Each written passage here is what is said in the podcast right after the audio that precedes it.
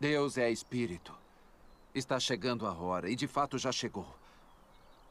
Que não importará onde você o adora, mas que apenas faça isso em espírito e em verdade.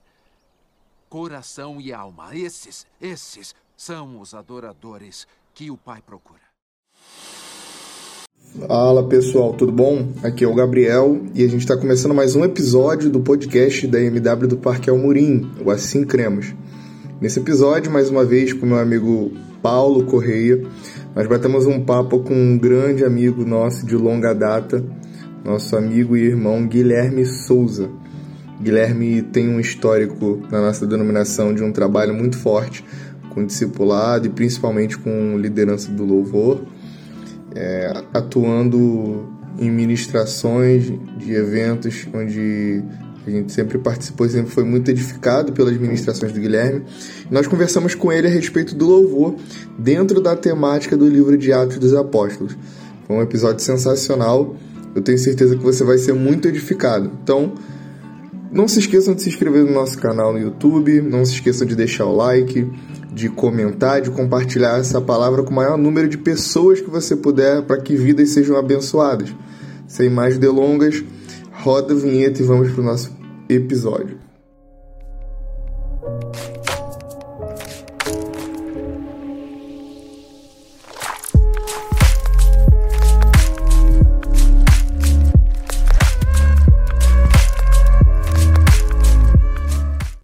Pessoal, estamos começando mais um episódio do podcast aqui da MW do Parque Amorim. E como eu já falei na introdução, nós temos um convidado especial, um amigo de longa data, uma pessoa que eu admiro muito, tenho muito apreço e estou muito feliz por, por ele estar aqui com a gente hoje. Guilherme, muito obrigado pela sua presença, irmão. Muito obrigado por ter aceitado o nosso convite. Para a gente é uma honra, para nós é uma honra ter você aqui conosco. Ô, galera, graça e paz, galera do podcast da IMW Parque Amorim, que honra, que prazer estar com vocês e com você, né, Gabriel? Paulo, nossa, gente, vocês são, assim, é, homens que eu admiro demais, que vocês são bênção, vejo, acompanho vocês aí, vocês são gente boníssima e maravilha por essa iniciativa que Deus continue abençoando vocês ainda mais. Muito obrigado pela oportunidade, gente. Para nós que é uma honra. E, e para me ajudar aqui nessa conversa de peso, não poderia faltar, estava com a gente quase todos os episódios né, do nosso podcast, meu amigo Paulo. Paulo, obrigado por ter vindo mais uma vez aqui e ajudar a gente nessa conversa. Eu que agradeço vocês pela confiança. Igreja de Parque Amorim, Gabriel, para mim foi um privilégio acompanhar vocês nessa jornada. Eu agradeço muito a confiança que vocês tiveram. E agora com o meu amigo, o meu amigo Guilherme, quase que eu falo Gabriel, acostumado com Gabriel aqui todo, todo episódio. Guilherme, meu amigo, saudade de você, um homem verdadeiramente inspirado não só nas músicas, como também nas pregações em todos os ensinos. Te admiro, meu amigo. Amém, meu querido. Olha, eu também tenho um respeito e carinho imenso por você, cara. Eu te admiro demais. Vejo que você é um homem muito sábio, muito equilibrado. Um perfil aí de jovem que todo mundo deveria seguir. Que isso, meu querido. Mas vamos, vamos, vamos para o nosso episódio. É... Hoje nós, nós, nós estamos falando sobre o texto de Atos, capítulo 16, por volta ali do versículo 23. É... 24, 25, a situação e a história de Paulo e Silas, a oração e os louvores que eles cantam nas prisões e o momento em que as cadeias eles são quebradas, eles são libertos e pessoas são salvas diante daquela situação. A gente vai passar pelo texto, é, mas quando, quando eu, eu, eu dei de cara com esse texto, quando eu, quando eu comecei a ler essa passagem e pensei em trazê-la aqui no episódio para nós conversarmos, a, a pessoa, a primeira pessoa que eu pensei que poderia falar para a gente a respeito desse assunto era você, Guilherme. Já acompanho você de longa data, sei da experiência e, da, e de toda essa instrumentalidade que você tem no louvor. É, eu queria que você contasse para a gente, antes de a gente falar um pouquinho sobre o texto, é, queria que você falasse para nós sobre a sua, a sua experiência com louvor, com adoração, como que isso começou. É, Porque assim, nós que eu e Paulo, como wesleyanos, né, como amigos aí que que, que frequentamos né, alguns encontros regionais de, de, algumas igrejas, de alguns bairros, a gente já conhece o seu trabalho, é, conhece um pouco do seu ministério, mas queria que você contasse um pouco sobre a sua experiência com louvor, para quem está nos ouvindo poder também conhecer um pouco do Guilherme. Você pode compartilhar com a gente, por favor? Claro, com certeza. É... Bom, galera, eu já trabalho aí em ministério de louvor há mais de 20 anos, não é porque eu sou velho, não, é porque eu comecei cedo mesmo. É, aos oito anos de idade, por necessidade, é, eu comecei a, a, me envolver com música na igreja. Meu pai foi pastorear uma igreja do interior do estado do Rio de Janeiro que não tinha músicos nem membros direito. E aí é, eu gostava de bateria e eu entrei na aula de violão, na verdade, forçadamente e comecei a aprender violão. E como na cidade que a gente morava, era uma cidade interior e não tinha nada, a gente chegou, não tinha nem internet, nem telefone fixo, estava sendo uma novidade. É, eu não tinha outra, outro tipo de distração, senão ficar com, com um violão né, no colo. E com o tempo fui pegando gosto e com isso também fui desenvolvendo o ouvido. É, com seis meses de aula, eu já estava tocando alguma coisa na igreja. E assim, eu fiz dois anos de aula, peguei o básico, depois nunca mais fiz aula com professor presencial. É, eu costumo dizer que eu sempre procurei andar com gente que fosse maior do que eu, que tinha mais habilidade do que eu, que, sabia, que sabia mais do que eu, para eu olhar e, e aprender. E isso sempre deu muito certo para mim e na música principalmente, né? Então o tempo foi passando, fui aprimorando e fui aprendendo e olhando outros instrumentos e depois a questão de cantar também veio veio junto. E em determinado momento eu estava tão mergulhado nisso, estava tão é, submerso nisso que eu não conseguia, eu não via mais minha vida longe e fora desse propósito, né? Porque na verdade tudo começou com música e depois virou um, um, um ministério. Então, onde eu passo, né, com a música, com o louvor, com a, com a adoração, eu tento, eu tento levar isso, essa questão desse propósito, desse ministério, não abrir, não abrindo mão, né, de qualidade, não abrindo mão da, da habilidade, mas eu gosto de carregar essa questão que a música dentro da, da igreja ela tem um propósito maior do que é, ser só uma arte, o que já é algo grande, mas eu creio que Deus tem algo é, algo grande a realizar através da música, dentro do louvor, dentro da adoração, dentro da igreja. Então, esse ano eu faço 21 anos já nessa nessa estrada musical, ainda tenho muita coisa a aprender, mas sou muito grato a, a Deus por todas as experiências que vivi e vivo dentro da, da música.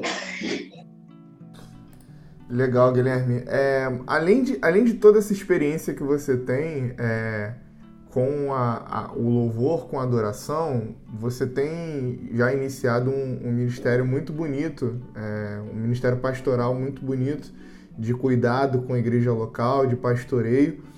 E eu queria, queria dar liberdade aqui para você, o tempo é seu, é, para falar um pouco para a gente sobre o texto lá de Atos 16, sobre essa passagem, ouvir um pouco de você os pontos que te chamam a atenção aqui.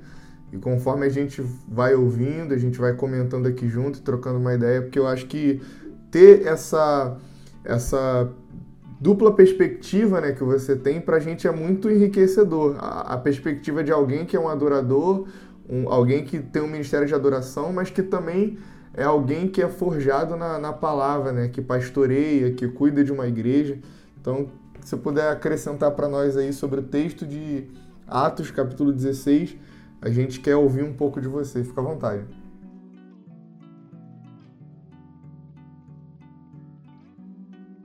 Maravilha, um prazer muito grande falar sobre esse texto. E uma, uma curiosidade que eu acho que a gente vai dar uma, uma risada. A primeira vez que eu fui pregar sobre esse texto, é, já, já, já deve ter aí uns quase uns 5, 6 anos, se bobear para mais. Primeira vez que eu fui pregar nesse texto foi um culto de oração. da, da igreja que eu estava junto com o meu pai. E eu estava tranquilo nesse culto, tá, sempre né, tocando louvor. Só que eu, eu, havia me esquecido, olha só como é que são as coisas, eu havia me esquecido que quem iria pregar nesse culto era eu. e aí falei, meu Deus, meu Deus. E aí eu tava tranquilo, o, o presbítero estava dirigindo o culto, e aí ele falou, irmãos, agora nós vamos ouvir a palavra do Senhor, nós vamos ouvir a palavra de Deus, você está pronto para ouvir o que Deus tem para falar? Os irmãos, amém. E ele olhou para mim e falou, é você, é você. Eu falei, meu Deus. E aí eu subi, eu subi no, no púlpito sem, sem palavra nenhuma. E quando eu saudei a igreja com a graça e a paz, e o Senhor falou comigo, Atos capítulo 16, versículo 25. Eu falei, amém, amém. Sem um sermão, sem falei, Jesus, que coisa, eu não tinha lembrado mesmo, fugiu completamente da minha mente. E depois, algumas outras vezes, tive a oportunidade de ministrar essa, essa palavra, né?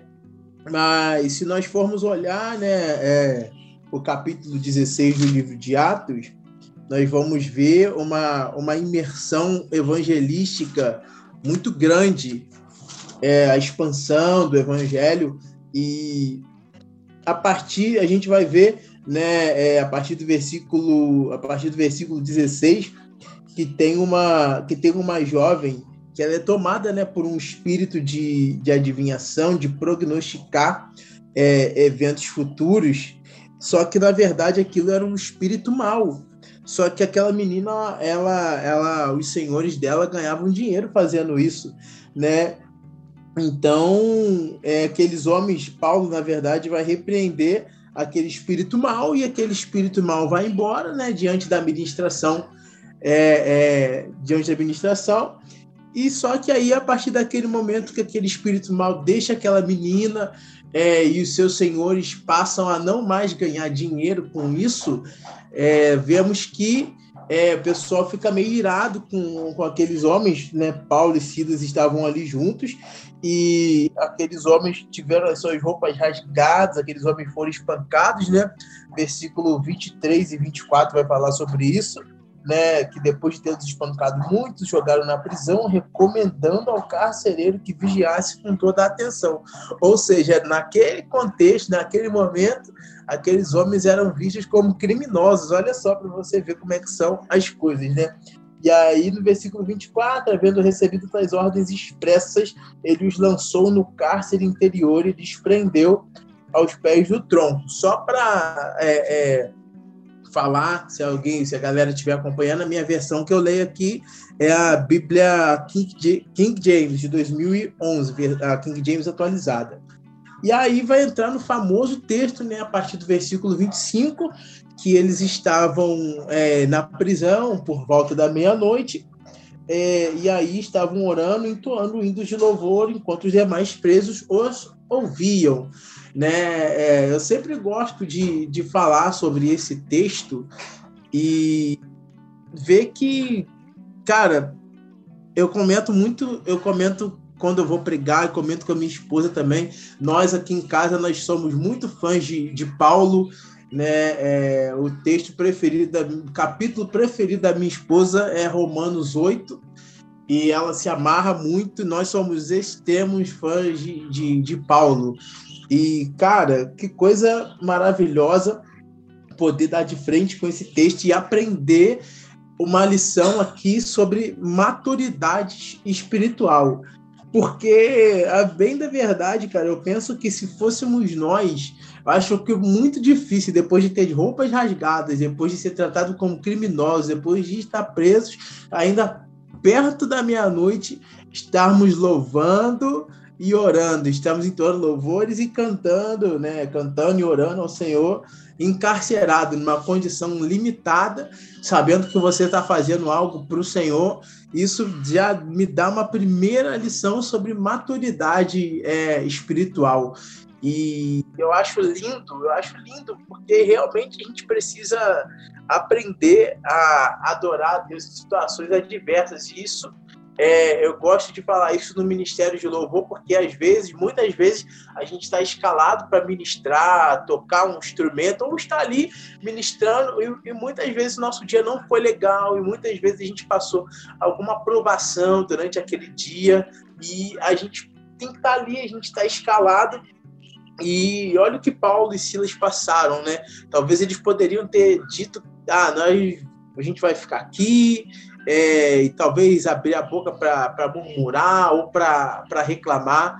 E essa questão de maturidade né, espiritual que eu quero ressaltar aqui, isso não se cria da, da noite para o dia, né? isso vem com, com tempo, com, com busca, é, com leitura, né, com estar, estar com pessoas que te estimulam a isso, né? E eu creio que esses homens aqui, o texto me mostra é, é, essa atitude deles é a atitude de alguém que tem maturidade espiritual. Né? É, é, até utópico dizer que se fosse alguns de nós nos tempos atuais, acho que seria muito difícil essa cena se repetir. Mas louvado seja Deus, porque existem exemplos como, como esses homens para dizer que isso é possível. E eu acho muito, muito lindo que, que eu também quero destacar que quando nós nos colocamos na, na, no posicionamento, no alinhamento que, que Deus espera de nós, as coisas começam a fluir, né? E é lindo porque o fluir de Deus não está limitado a uma geografia. Eu acho isso lindo. O fluir de Deus não está limitado a um, a um espaço. Ah, vamos fluir na igreja, vamos fluir nos cultos nos lares, vamos fluir em tal local. Cara, olha só que contexto, prisão, prisão, uma situação completamente adversa. E eu acho legal que, de repente, no versículo 26 diz que de repente aconteceu um terremoto e, e, os alicerces da prisão foram abalados e do mesmo naquele mesmo momento todas as portas se abriram e as correntes que prendiam a todos se soltaram. Eita, é poderoso isso aqui. Né? Aí existem várias discussões, várias polêmicas sobre o poder do louvor. Será que realmente o louvor tem poder? Será que realmente o louvor liberta? Né? É, eu, costumo, eu costumo dizer que é o poder de Deus através de, né? não é, não é, não é, não somos nós. Eu costumo dizer que é Cristo em nós, nós somos os meios, né? E quando a gente, quando eu lembro disso, é, eu me lembro do texto, não, não vou me lembrar agora, não sei se é 1 Samuel 16, enfim. Se algum de vocês aí do Gabriel ou Paulo lembrarem, pode me dar essa referência aí, que é quando Davi é chamado para tocar harpa lá para Salomão, quando ele está sendo atormentado por um espírito mal vindo da parte do Senhor, vindo da parte de Deus. E quando ele toca aquela harpa, né, é, as o espírito mal que atormentava a vida de, de da vida de homem, da vida de Saul, o deixava, né? E aí muitos usam a base bíblica desse texto para falar sobre a libertação através do, do, louvor. Eu creio no poder de Deus, eu creio no poder de Deus através do louvor, sim, né? Mas eu poderia é, pontuar algumas coisas para que esse para que esse louvor é, possa ser efetivo, para que esse louvor provoque algo do céu em nós, ele precisa ser um, um louvor onde Jesus está centralizado, onde as escrituras estão centralizadas, onde a pessoa de Cristo é exaltada, onde a Trindade é, é, é colocada né, em foco, né, onde realmente a adoração seja a Cristo, onde a adoração seja a Deus, né? E se você observar, se você olhar os salmos, se você olhar as composições de Davi, os hinos de Davi, exaltavam a, a, a Deus, né? Tinha um louvor a Deus. Então, o texto de Atos não vai dizer o que Paulo e Silas cantaram, o texto de Atos não vai falar a letra do louvor que eles cantaram, mas é, por ler o livro de Atos, por conhecer a história desses homens que relataram nas Escrituras, nós acreditamos que esses homens estavam cantando algo direcionado ao Senhor. E aí é que aí em minha visão ver que a minha a nossa geração de hoje é, precisa refinar um pouco mais, né? O nosso o nosso louvor precisa ser direcionado para cima, direcionado para o céu, para as maravilhas do Senhor, né? Pela pessoa e pelo caráter, né? De Cristo, do Senhor, precisamos falar mais dos atributos de Deus, né? E dentro das nossas canções eu estava falando com a minha esposa esses dias mesmo, a gente troca uma ideia muito legal sobre isso. Às vezes as pessoas falam assim: ah, mas eu não tenho inspiração para compor. E a bem da verdade é que só de salmos tem só 150.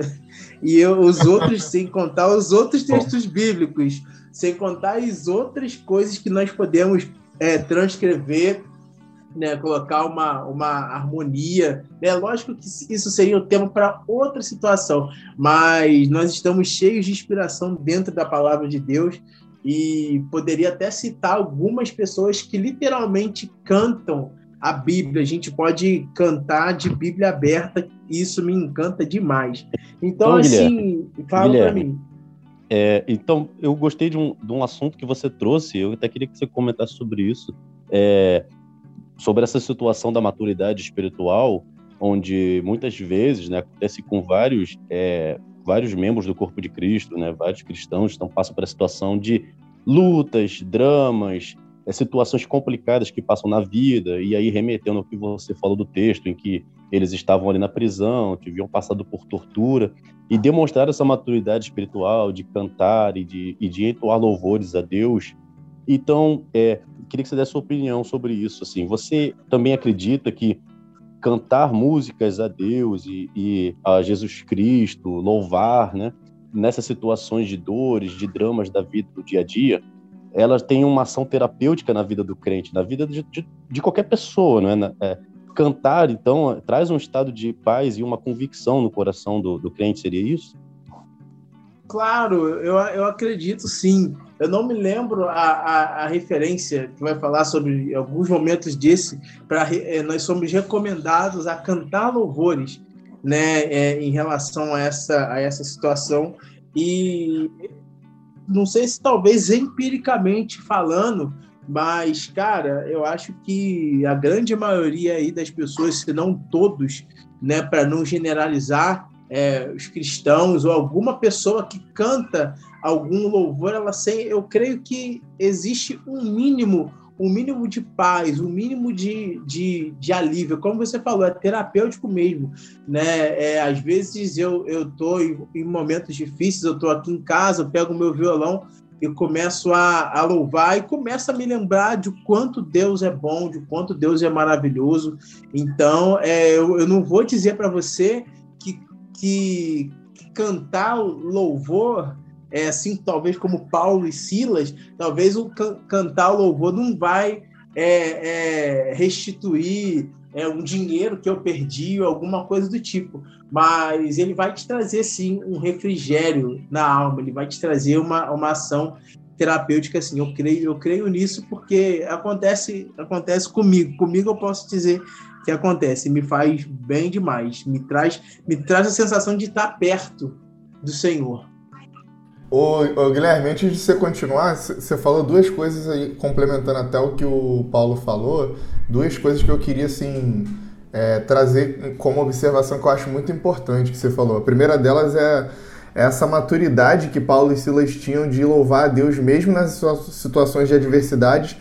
E hoje em dia a gente a gente deixa muito passar, deixa muito a desejar nossa vida de adoração com, com Jesus, né?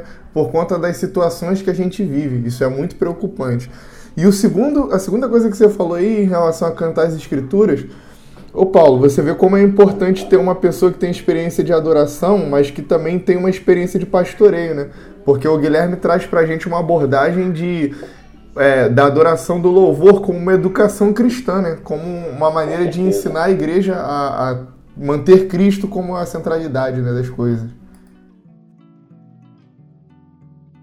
Gente, é, mar é maravilhoso poder cantar uh, as escrituras, é maravilhoso poder é, cantar os salmos, né? Não, não, não sou contra a, a quem escreve uma letra, mas eu acho muito legal quando você também pode escrever uma letra que não cita uma referência bíblica direta, mas que ela direciona para Cristo, que ela direciona para os atributos de Deus. E a bem da verdade, todos, todos vocês aqui, Gabriel e Paulo, é, a gente sente uma diferença quando a letra que a gente canta ela é direcionada né, ao Senhor, as coisas fluem as, as coisas fluem natural, por exemplo, quando a gente canta ao Rei Eterno, Imortal, Invisível, mais real, a Ele ministramos o louvor. Cara, isso é poderoso, né? É, isso é poderoso, é simples e poderoso. Então, eu creio que a gente precisa aprender ainda mais com a, com a geração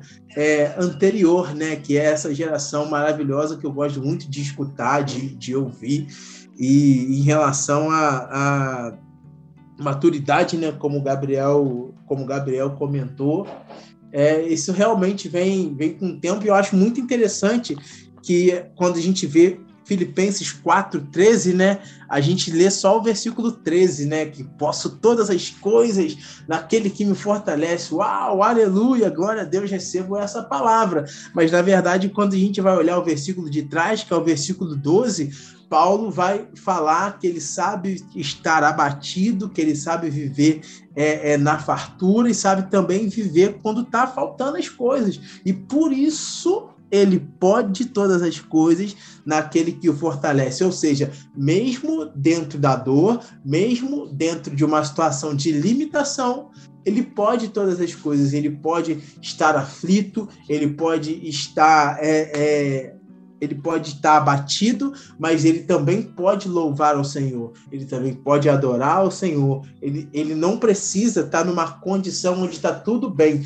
porque eu creio que é, o Senhor nos prova, na verdade, quando as coisas não, não estão 100%, né? Aquela típica frase de pregador, ah, adorar quando está tudo bem é fácil. E, e, e... pega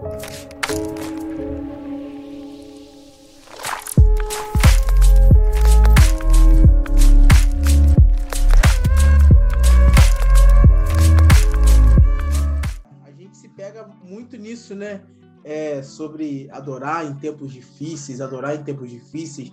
É, é, parece que, na verdade, parece que flui melhor a gente adorar quando tá tudo bem. Mas, na verdade, a, a grande proposta, a grande proposta de Deus, eu creio que é, é a gente tá passando momentos super difíceis é, é, como esses e ainda assim conseguir adorar e ainda assim conseguir é, é, entregar o nosso coração diante do, diante do Senhor.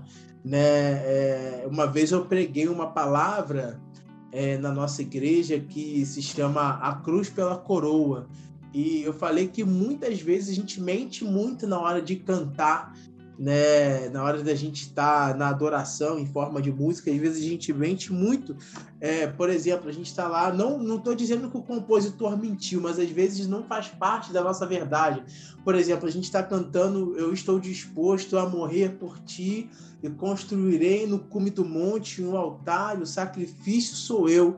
Isso é um negócio muito sério, porque eu acredito no poder é da palavra, naquilo que a gente diz, naquilo que a gente entoa, né? É, a palavra diz que o que for ligado na terra será ligado no céu. É lógico que existe um contexto, mas Deus está ouvindo tudo que a gente fala e Deus quer colocar à prova aquilo que nós falamos. Né? É, e quando chega a hora de ver essa questão de que o sacrifício sou eu, é, às vezes a gente falta, porque olha só a posição que o sacrifício sou eu. Isaac era um sacrifício.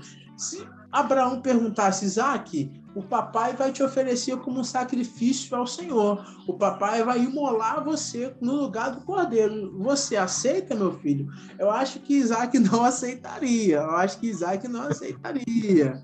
Eu acho que, eu acho que não. Eu acho que o texto seria outro. Eu acho que o texto está escrito: Isaac correu muitíssimo de seu pai, alguma coisa do tipo. Ou Isaac Mas... molou seu pai. Verdade. Verdade. Então, é, eu acho que o grande desafio é esse. Eu acho que, assim, eu não vou dizer, talvez, para vocês que seria o ápice da maturidade espiritual, que eu acho que a maturidade espiritual engloba várias questões, mas eu acho que um, um bom nível, um alto nível de maturidade espiritual é você conseguir louvar quando a tua vida está aparentemente um caos porque demonstra que você confia em Deus, demonstra que a tua fé não está ligado a algo que é terreno, não está ligado a algo que, que, que é palpável, porque a fé é isso, né? É, é numa, numa tradução aí é, popular, numa linguagem que eu diria que seria até pentecostal, é você colocar o pé sem ter chão. E é basicamente, é basicamente isso. Então, eu, eu admiro muito é, quem consegue viver dessa forma, sabendo que está tudo aparentemente virado e a pessoa ainda coloca um sorriso, não de falsidade, tá? Não de falsidade, mas de coração mesmo. A pessoa ainda coloca um sorriso no rosto, a pessoa ainda levanta as mãos, abre o coração e, e adora ao Senhor e, e, é grato não porque está vivendo, mas porque é, o Senhor é fiel para providenciar um escape, assim como providenciou para a vida de Paulo e Silas eu você você falando eu fiquei lembrando aqui da história de Jó né? É, a mulher dele os amigos todos tentando é, tentando refazer uma teologia né de Deus tentando refazer uma ideia de quem Deus é para Jó e ele fala ah, nós recebemos por tanto tempo bem de Deus porque não receberíamos o mal também. Precisa de muita maturidade né Guilherme para poder conseguir discernir que mesmo nos dias maus, Deus continua soberano e nós, nós precisamos continuar louvando e exaltando o nome dele, né? independente das circunstâncias. Exatamente, cara, exatamente. É, eu, costumo, eu costumo dizer que o seguinte, é exatamente você, como você disse, Deus continua sendo soberano. É, as pessoas com as suas com as suas teologias meio esquisitas querem determinar um lugar para Deus estar, querem determinar uma posição, um posicionamento para Deus, quando na verdade Deus já sabe o que fazer, Deus é Deus e a minha a minha a minha o meu posicionamento é um posicionamento de, de, servo, de promover, continuar promovendo o nome de Deus. As coisas mais que acontecem não diminuem Deus, não deixam Deus num, num, num patamar de contestação de contestamento, né, de, de, dele ser contestado. Ah, mas aonde Deus está no meio disso tudo? Deus continua no mesmo lugar, Deus continua operando, Deus continua governando, Deus continua soberano, Deus continua é, é, sendo Deus às vezes as, as, pessoas falam, e aí eu queria entrar rapidinho numa situação.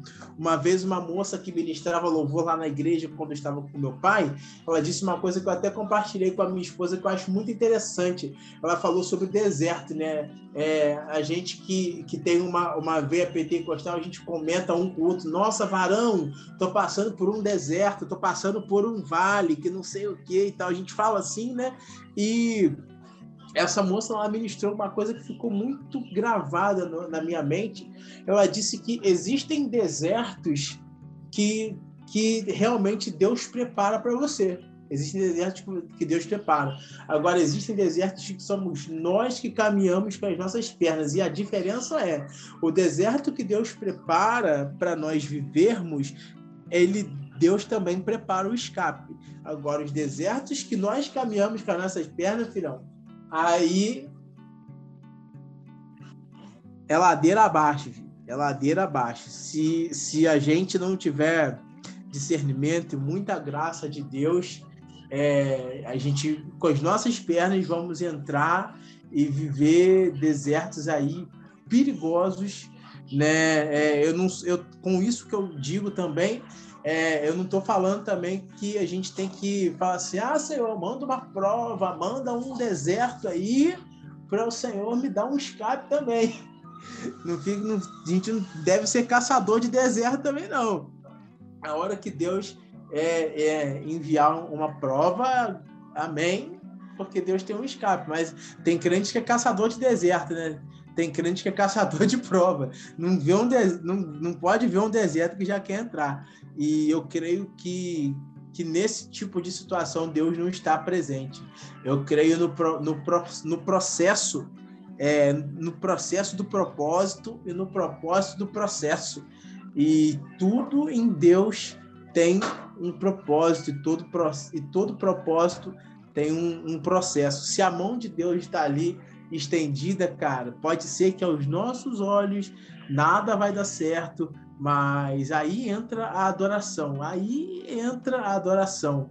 Quando a gente está adorando de coração aberto, a gente tem a certeza que em alguma hora, em algum momento, é, é, Deus vai fazer a sua vontade. E aí, cara, quando a gente falou de maturidade espiritual, uma coisa que eu também acho super profunda, super válida de tratar, Deus poderia não ter feito as cadeias se abrirem e as correntes caírem eles poderiam ter continuado presos, eles poderiam ter sido é, é, mortos, mas Deus continuaria sendo Deus, Deus continuaria sendo soberano.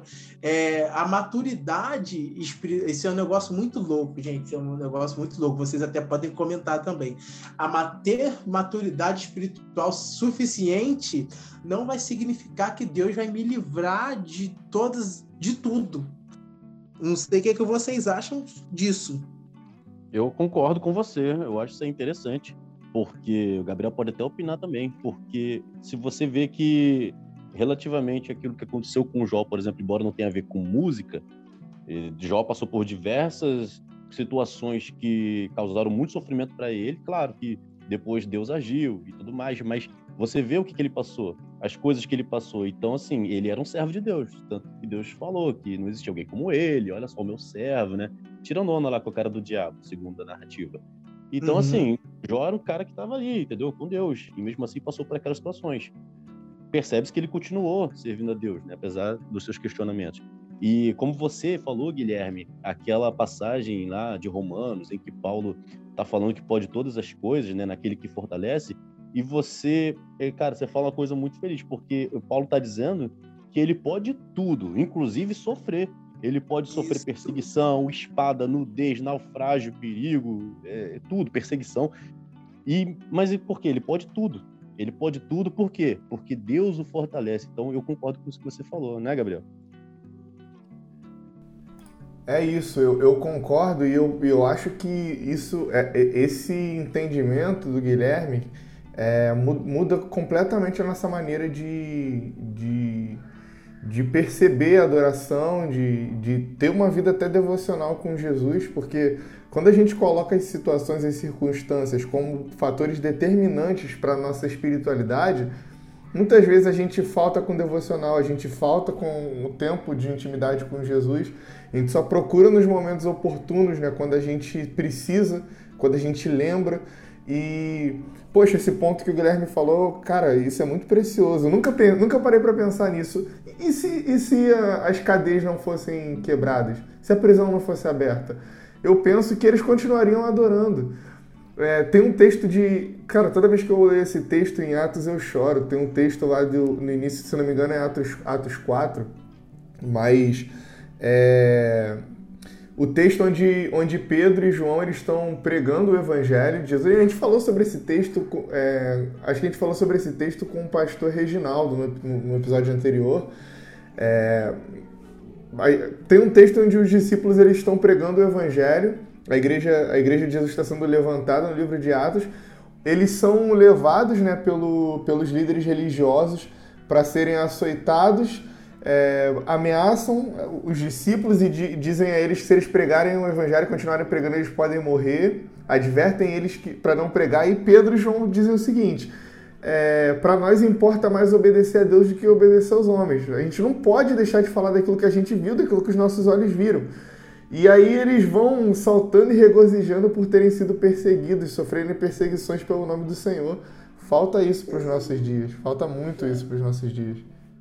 É verdade, é verdade. É, é, é, eu, aí, Gabriel, tu comentou que para mim é um ponto máximo de maturidade espiritual. Ponto máximo. Acho que aí ponto super máximo de maturidade espiritual, mano. Que precisa muito olhar para esses homens e aprender realmente com eles. Mas, oh, gente, tem um negócio aqui é, que me chamou atenção nesse, nesse texto também, foi sobre o desespero do carcereiro. Desespero do carcereiro quando as, as correntes caíram, os presos foram é, libertos. É, o, te, o texto não vai dizer claramente é, o porquê desse desespero, mas se a gente for pesquisar e tal, é, o carcereiro não estava desesperado, talvez pela criminalidade dos homens que estavam ali presos e foram libertos.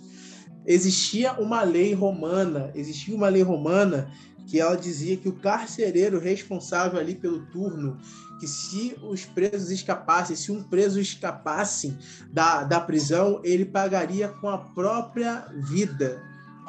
O desespero do carcereiro foi perder a vida.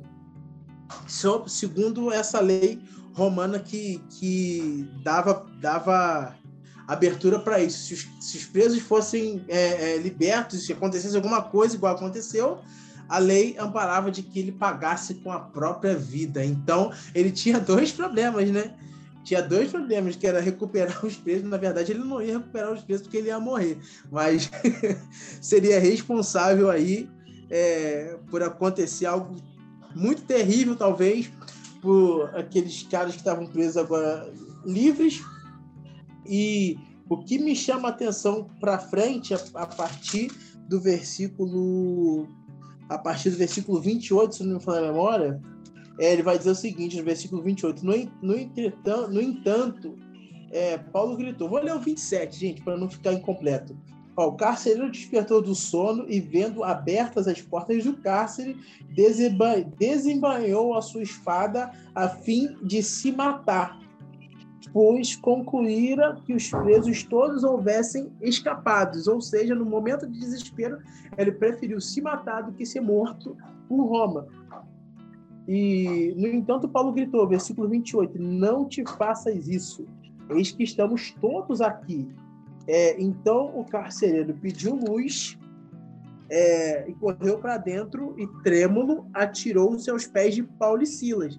Aí ele pergunta no versículo 30, em seguida, conduzindo-os para fora, rogou-lhes, senhores, o que preciso fazer para ser salvo? Aí que é algo muito chave que eu quero compartilhar aqui e, e eu quero também que depois vocês falem um pouco sobre isso também. O que, que vocês pensam? tudo bem, louvaram, oraram, né? A gente fala muito sobre isso no, no louvor, mas o que, o que aconteceu aqui para mim, Guilherme, que foi chave, foi a exposição do Evangelho, a pregação do Evangelho. Olha só que coisa. Em versículo 30, em seguida, conduzindo-os para fora, rogou-lhes, senhores, o que preciso fazer para ser salvo. E aí no versículo 31, eles prontamente lhes afirmaram: crê no Senhor Jesus e assim serás salvo tu e os da tua casa. E versículo 32, e lhe, e lhe ministraram a palavra de Deus, bem como a todos de sua casa. Ou seja, eles louvaram, eles oraram e poderia ter ficado tudo ali. Deus já tinha feito um milagre, as cadeias caíram, os grilhões se romperam, os pesos estavam todos ali.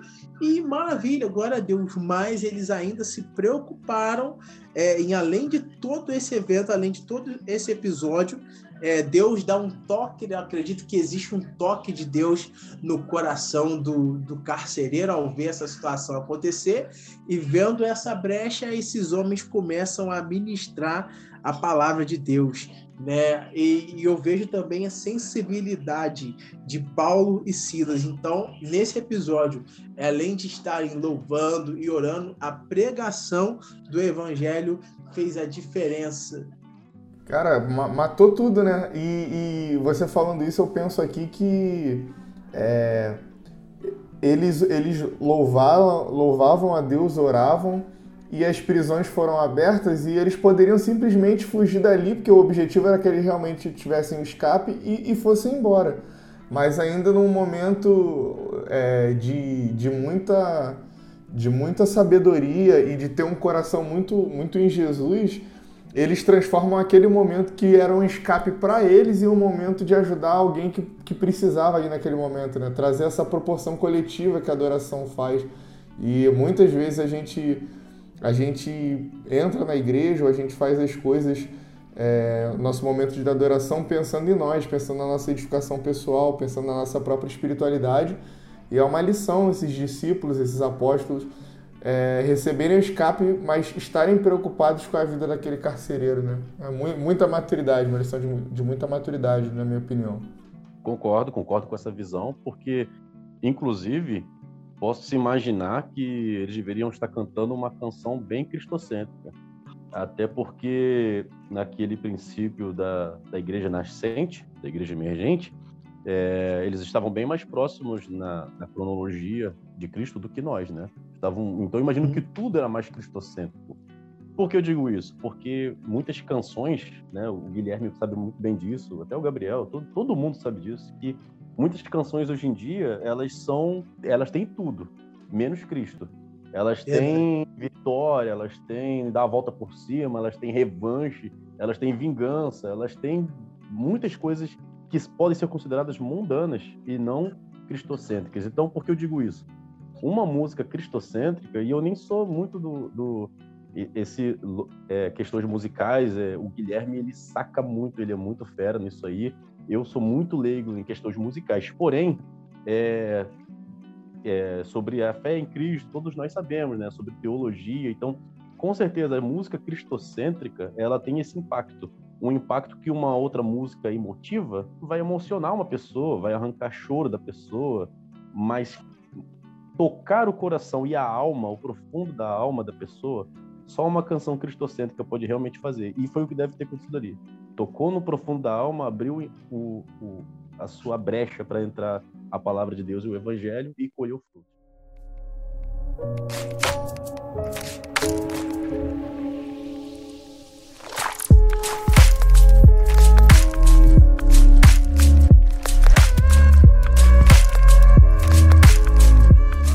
Poxa, tá, tá um papo muito excelente. A gente poderia estar tá aqui ouvindo você por horas e, e tem sido edificante para a gente ouvir a respeito dessa experiência.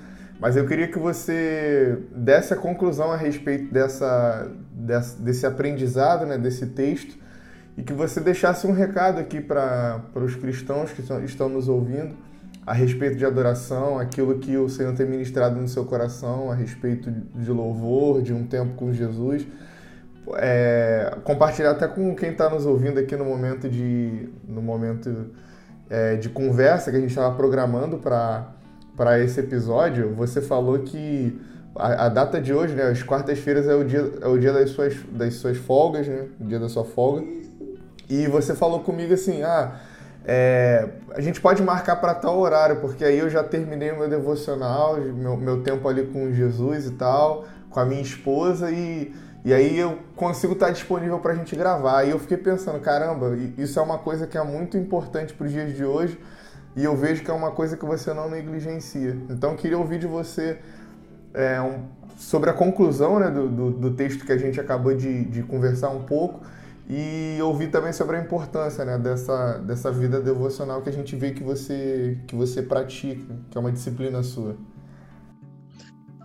Cara, maravilha, maravilha. É, concluindo aqui o texto, é interessante, olha como é que o Paulo, o Paulo foi extraordinário, você também foi extraordinário. Na, na, vocês, vocês foram extraordinários nas falas de vocês, gente. Coisa maravilhosa. Glória a Deus pela vida de vocês. Olha só como é que a coisa, uma coisa vai puxando a outra. Como Paulo já citou, eles cantaram muito provavelmente o louvor cristocêntrico, ou seja, o louvor cristocêntrico provoca algo dentro de nós, algo celestial, né? Creio, creio dessa forma. E Paulo e Silas tendo esse feeling, tendo esse essa esse discernimento Olha só como é o efeito de um louvor cristocêntrico. Ele abre o, o coração do carcereiro é aberto, uma oportunidade é gerada, eles pregam a palavra e lhe abre a oportunidade da salvação. Olha que tremendo, olha que profundo, né? Começaram a cantar de forma cristocêntrica, isso atraiu, abriu o coração do carcereiro para Cristo e eles lhe deram a oportunidade de ser salvo, né? Falando, crê no Senhor Jesus e será salvo tu e tua casa.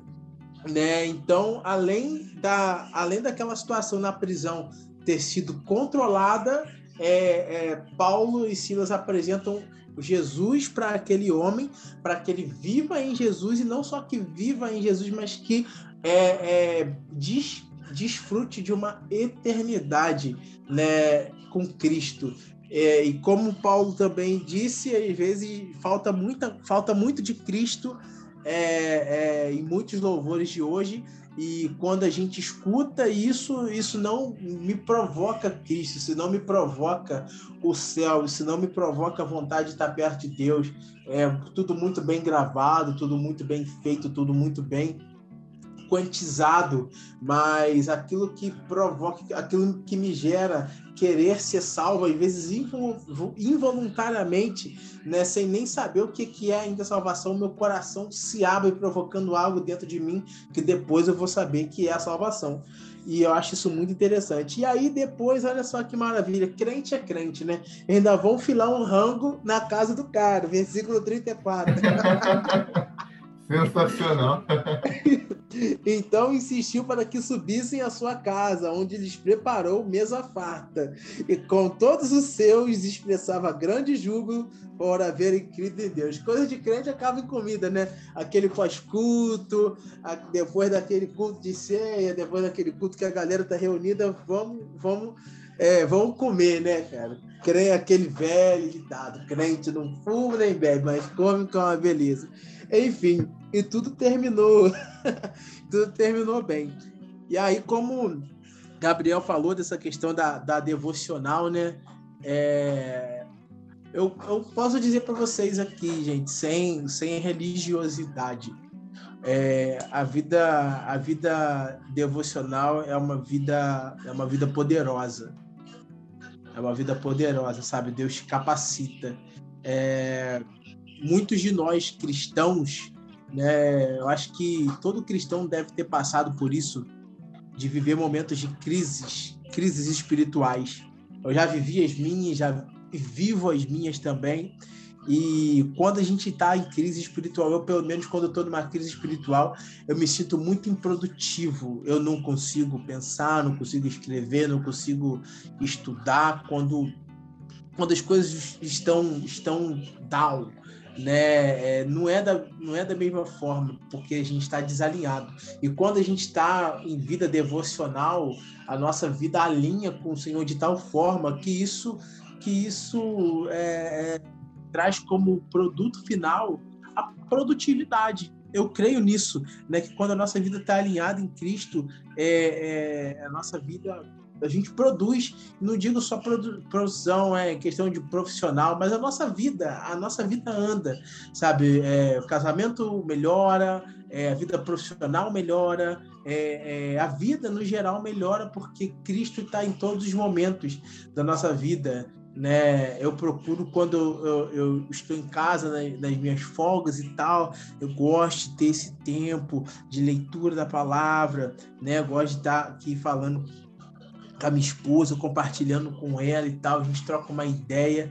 E, cara, é aquele mesmo, é aquele mesmo princípio. É, você vai sentir fome, você vai se alimentar. É uma necessidade né? É, mas eu, espiritualmente falando, mais do que uma necessidade, deve ser um prazer, né? Aí eu volto lá no Salmo primeiro, né? Bem-aventurado o homem que não anda segundo o conselho dos ímpios, nem se detém no caminho dos pecadores, nem se assenta na roda dos escarnecedores. Antes tem o seu prazer na lei do Senhor, que nela medita dia e noite. Aí a galera fala assim: ah, mas eu tenho que ler a Bíblia o dia inteiro. Não, às vezes você vai ler um versículo, um capítulo é, é, de manhã. Eu falo de manhã porque eu me sinto muito mais produtivo na parte da manhã, que é o tempo que eu separo para ter esse devocional. E aí você vai ler um capítulo da Bíblia, dois capítulos da Bíblia, e você vai ficar meditando, pensando naquilo, né? E o Senhor ministrando ao seu coração.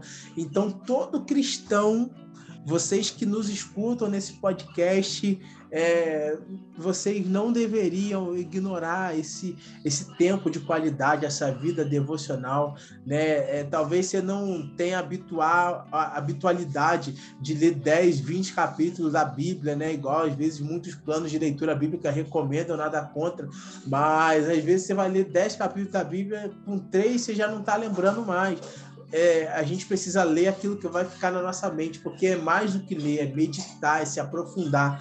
E todos os dias a gente precisa fazer isso, porque primeiro porque a gente precisa e depois porque é um prazer. Mas na verdade não está em ordem, né? É um, precisa, é um prazer e, e eu preciso disso. Então, a partir do momento que a gente toma amor e prazer por ter esse tempo dedicado inteiramente ao Senhor, a gente começa a produzir melhor, Espírito a voz do Espírito Santo fica mais latente nos nossos ouvidos, as coisas que estavam desconexas começam a se conectar. Então, eu aconselho a todos, jovens, adultos, novos convertidos, já que já estão caminhando na fé há muito tempo, a não ignorar essa parte vida devocional, leitura de palavra, oração, sabe? Completamente despido de de religiosidade, né? Às vezes a gente quer falar, ah, amantíssimo Deus e eterno Pai, a tua benignidade, a tua mediunidade, a tua isso,